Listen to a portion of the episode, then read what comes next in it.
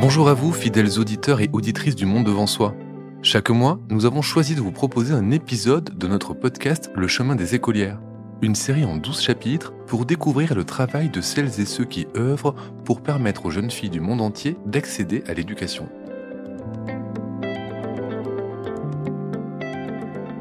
Comment aider les jeunes filles à suivre un enseignement de qualité? Quelles sont les solutions mises en place à travers le monde? Bienvenue dans le chemin des écolières, un podcast de Slate soutenu par le Centre européen de journalisme. On vous emmène au Népal, en Inde, au Bangladesh et dans de nombreux autres pays à la rencontre d'hommes et de femmes qui se battent pour que toutes aient droit à l'éducation.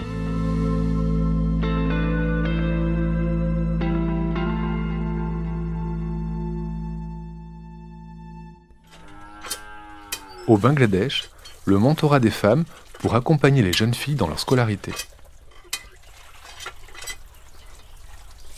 Nous sommes au nord-ouest du Bangladesh. Le soleil se lève sur le petit village de Nilchora. Punima, 17 ans, sort de chez elle. Plusieurs villageois la fixent parce que la jeune fille se rend à l'école, sac au dos et voile sur la tête. Dans cette communauté pauvre du Bangladesh, les filles de 17 ans qui continuent d'étudier sont une anomalie. 40% des jeunes filles abandonnent l'école entre 11 et 18 ans. Et ce chiffre explose dans les communautés rurales et marginalisées. Si Punima est scolarisée, son destin aurait pu être radicalement différent, car lorsqu'elle se rendait au collège, il n'était pas rare qu'elle soit harcelée. Il y avait des garçons qui me demandaient d'avoir des relations sexuelles avec eux. Ils disaient que si je n'étais pas d'accord, ils en parleraient à ma famille. Ils diraient que j'avais accepté. Ils disaient que si je refusais, j'aurais de gros problèmes. Ils parlaient même d'envoyer des demandes en mariage chez moi. Un problème récurrent dans les zones isolées du Bangladesh et souvent, pour préserver leur réputation, les parents choisissent de marier la jeune fille harcelée. Quand j'avais 14 ans, un jour, en rentrant de l'école, j'ai appris que mes frères et mon oncle avaient prévu de me marier. Ils m'ont dit qu'ils avaient déjà rencontré la famille du marié, que la demande était en train d'être finalisée. J'ai couru dans ma chambre, je me suis enfermée et j'ai pleuré des heures. Ma mère a cru que j'allais en finir tellement je pleurais.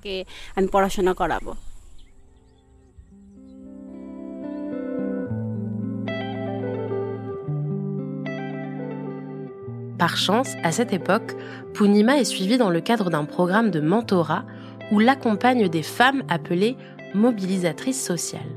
Depuis qu'elle a 12 ans, on l'aide au quotidien à faire face aux défis qui pourraient l'éloigner de l'école.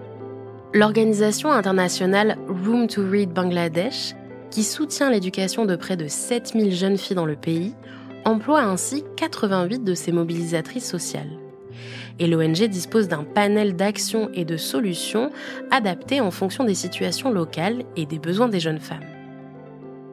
Alors que Punima est sur le point d'être mariée, sa mentor de l'époque trouve une solution. Elle organise la venue d'un van pour l'emmener, avec d'autres filles du village, à l'école. Punima est désormais en sécurité, le harcèlement prend fin et le mariage est annulé. Ma mentor a pu parler à ma mère, lui dire que me marier n'était pas une bonne idée. Quand le mariage a été annulé, j'étais tellement soulagée, je me sentais si bien, surtout avec la garantie de ne plus avoir de problème sur le chemin de l'école. J'étais tellement rassurée, tellement heureuse. L'association Room to Read est présente dans 23 pays dans le monde. En 2022, elle a été récompensée par le prix UNESCO pour l'éducation des filles et des femmes. En 2009, l'ONG se lance au Bangladesh, notamment dans le district du Nator, où le taux d'alphabétisation est particulièrement faible. Son objectif, faire en sorte que les filles qui suivent le programme terminent leurs études secondaires. Nous pensons tous que l'éducation doit être une priorité pour tous les êtres humains. Ruxana Sultana, responsable du programme Room to Read au Bangladesh. Mais la période de l'adolescence des filles, entre 11 et 18 ans, est vraiment critique. Si elles réussissent à passer ce moment facilement, elles peuvent réussir dans la vie. Elles peuvent aider d'autres filles et le reste du monde. C'est pourquoi c'est si important. Surtout qu'au Bangladesh, il y a des filles qui sont mariées à 12 ans.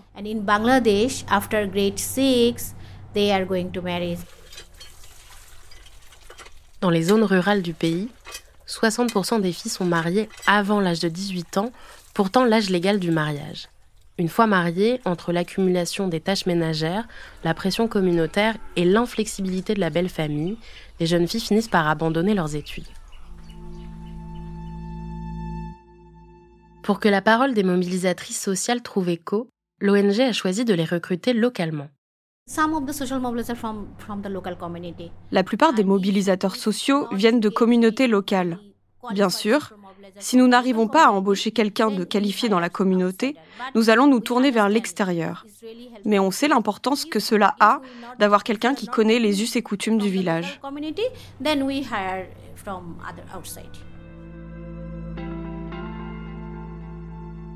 Au Bangladesh, l'ONG a d'abord lancé un vaste programme de sensibilisation à l'éducation des filles par le biais de rencontres et de visites à domicile. Dans 70 écoles différentes, elle a mis en place des bibliothèques et surtout des clubs de filles. Des salles réservées uniquement aux écolières où elles peuvent étudier quand elles le souhaitent, à l'abri de la pression communautaire. C'est dans ces espaces protégés et privilégiés que les filles reçoivent, chaque semaine, des cours sur des compétences du quotidien, des ateliers pour apprendre à gérer ses problèmes, ses émotions, ou pour prendre confiance en soi et mieux connaître ses droits. Et quand ces cours ne suffisent pas, elles peuvent s'appuyer sur leur mentor. Les mobilisatrices sociales, c'est vraiment les personnes clés de notre ONG. Elles sont à la fondation de notre association. Elle donne des cours, mais aussi elle parle avec les filles, leur donne des conseils. Quand les filles ont un souci, elles en parlent avec leur mobilisatrice pour trouver une solution.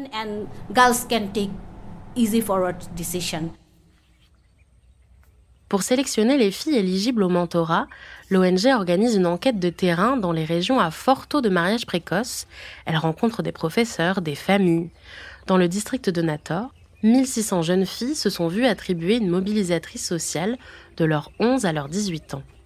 Nour Nasrin est la seconde mobilisatrice sociale à s'occuper de Punima. Elle la suit depuis quelques mois, comme une soixantaine d'autres adolescentes.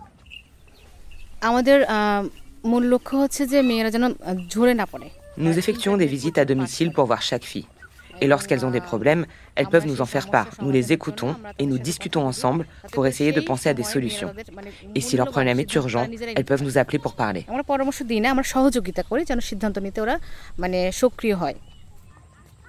Tentative de mariage, harcèlement scolaire ou sur le chemin de l'école, problèmes financiers mais aussi relations amoureuses, apparition des premières règles ou changement du corps, même les sujets les plus tabous peuvent être évoqués avec la mobilisatrice. Il est vrai qu'au bout de 6 ou 7 ans, forcément, on devient très proche des filles dont on s'occupe. Dans beaucoup de cas, nous avons une relation très proche, nous sommes leurs confidentes. En plus, à l'adolescence, elles peuvent avoir l'impression de ne pas être comprises par leur famille. Ça leur fait beaucoup de bien de parler avec nous. Être une bonne mobilisatrice, c'est avoir d'excellentes compétences en communication. Il faut toujours être en contact avec la famille de la jeune fille et avec la jeune fille, bien sûr. Si j'entends dire que quelque chose de grave est arrivé à une fille ou à sa famille, je dois toujours pouvoir les appeler ou leur rendre visite pour savoir ce qu'il se passe. L'objectif, c'est qu'elles puissent prendre leurs propres décisions. Si nous prenons les décisions à leur place, si nous les conseillons et leur demandons de faire quelque chose, ce ne sera pas leur décision, mais la nôtre. Nous essayons donc plutôt de les aider à comprendre comment prendre une décision, puis à la prendre par elles-mêmes, ce qui les aidera dans le futur.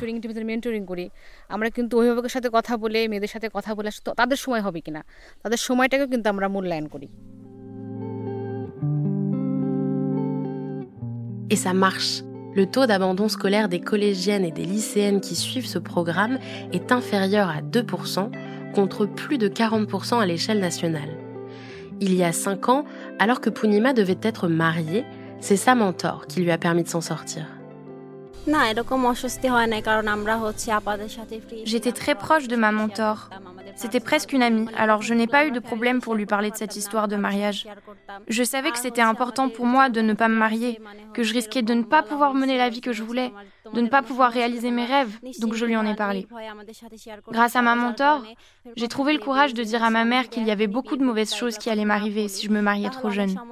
Je lui ai dit que j'étais trop petite je lui ai parlé d'une fille très jeune qui était morte à l'accouchement. Je lui ai dit que mon mariage coûterait trop d'argent. Je lui ai demandé d'investir cet argent dans mon éducation. Je lui ai dit que comme ça, quand je serai grande, je pourrais la soutenir avec mon argent.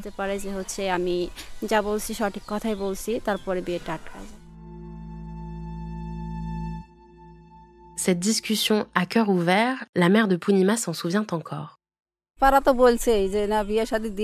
Les mobilisatrices sociales m'ont aidée.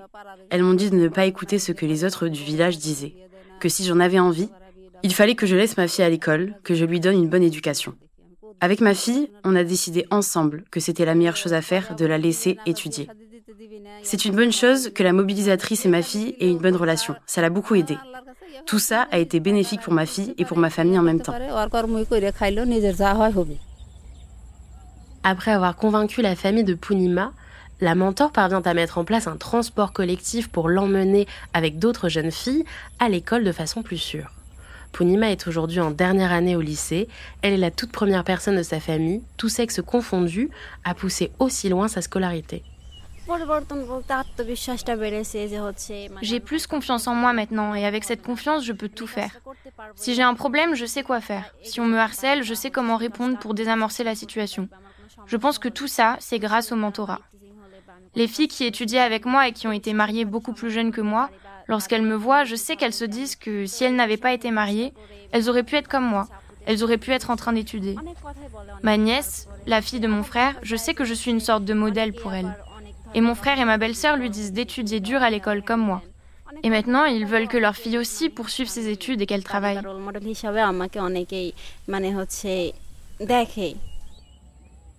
Punima n'est pas la seule fille du programme à avoir réussi de la sorte. Sur les 60 filles dont s'occupe Nour Nasrin, 14 viennent d'obtenir leur certificat d'études secondaires, l'équivalent du bac, une première dans leur communauté respective, et 46 autres sont toujours en études.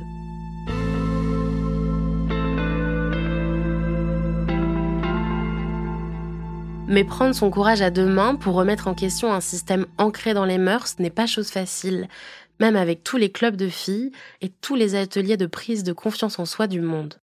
Kadidza, 17 ans, suivie par Room to Read, en sait quelque chose. Alors qu'elle entrait dans sa dernière année d'études, elle a été contrainte de se marier.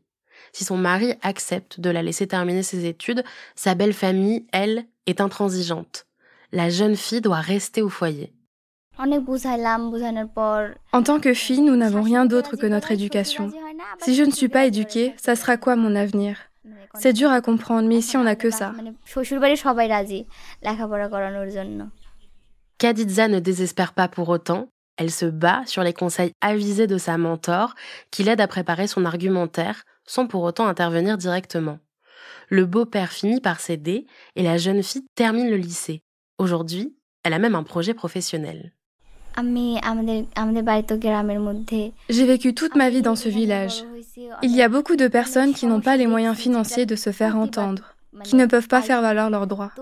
Je me suis promis qu'un jour, après avoir terminé mes études, je deviendrai journaliste. Je veux aider ces personnes à obtenir justice.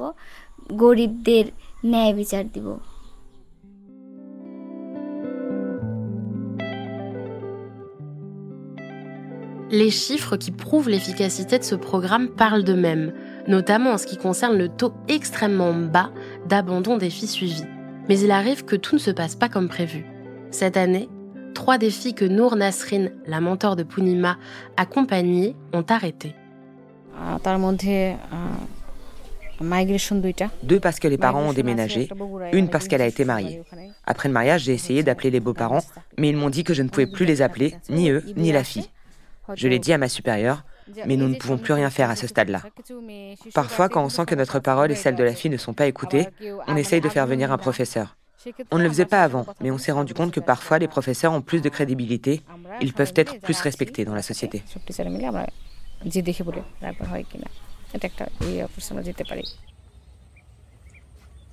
Pour s'adapter à une réalité de terrain parfois difficile, la formation des mobilisatrices sociales a évolué. Les mobilisatrices sociales bénéficient désormais d'une formation psychosociale, car elles font face à des problèmes difficiles dans leur vie quotidienne, en particulier lorsqu'elles s'occupent de filles. Elles sont confrontées à tellement de choses. Certaines filles tombent enceintes, certaines filles sont victimes de violences de leur famille, elles peuvent être harcelées sexuellement, ce genre de choses. Chaque fois qu'elles sont confrontées à ce genre de défis, cela représente une forte pression.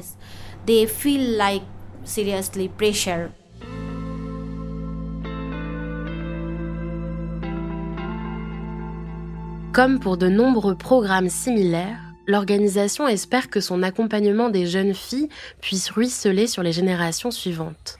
À chaque arrivée dans une nouvelle école pour installer leur programme, le mentorat accompagne trois promotions successives pendant sept ans. Une fois les jeunes femmes diplômées d'un équivalent du bac, le programme est institué dans de nouvelles écoles. L'idée que les trois promotions de jeunes filles partagent avec les autres écolières leurs connaissances, leur confiance, qu'elles motivent leurs sœurs à rester à l'école, qu'elles finissent de convaincre les parents encore sceptiques, qu'elles deviennent des exemples concrets de réussite. Lorsque les filles finissent leurs études, lorsqu'elles obtiennent leur diplôme, elles aident aussi à changer la vie des autres petites filles autour d'elles. Elles peuvent partager leur expérience, leur réussite. Donc elles deviennent aussi des actrices du changement pour les autres filles. La pérennité du programme est par ailleurs assurée par les membres de la communauté impliqués depuis le début du projet. Pour chaque école du district de Nator concernée, les professeurs sont dithyrambiques. Le mentorat et la mise en place des clubs de filles a changé la donne, propulsant chaque année un peu plus d'écolières à des niveaux de scolarité jamais atteints dans la région. Et dans les écoles où le programme se termine, il en reste toujours quelque chose, se réjouit ce professeur de l'école de Punima. Même si le programme se termine, nous allons garder le club de filles et leur réserver des horaires à la bibliothèque. Nous allons aussi embaucher un professeur pour continuer de dispenser les cours autour de la vie quotidienne, de la résolution des conflits et de la prise de confiance en soi.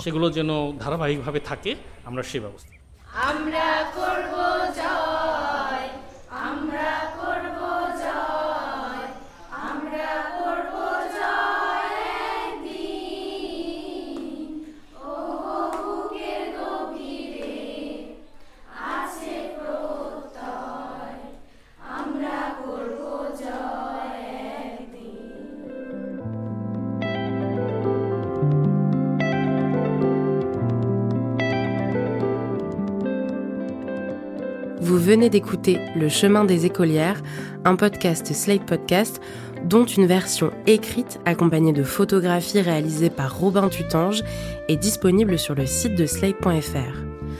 L'ensemble de ce projet a reçu le financement du Centre européen du journalisme par l'intermédiaire de l'accélérateur de journalisme de solutions.